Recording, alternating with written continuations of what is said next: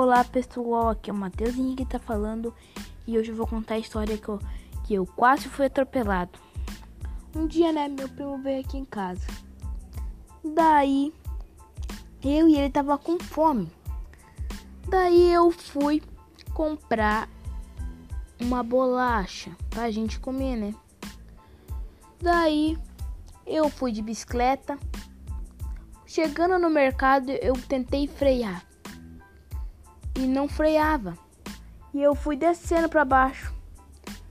Daí eu vi aquele caminhão de frango vindo na minha, na minha direção. Daí eu pulei da bicicleta, me ralei tudo. E eu, preocupado mais com a minha bicicleta do que minha própria vida, fui pegar a bicicleta. E ainda quase fui atropelado e ainda voltei para casa sem bolacha, todo ralado. E no final, quem acabou é, se ferrando fui eu. E essa foi a história aí, galera. E tchau, falou!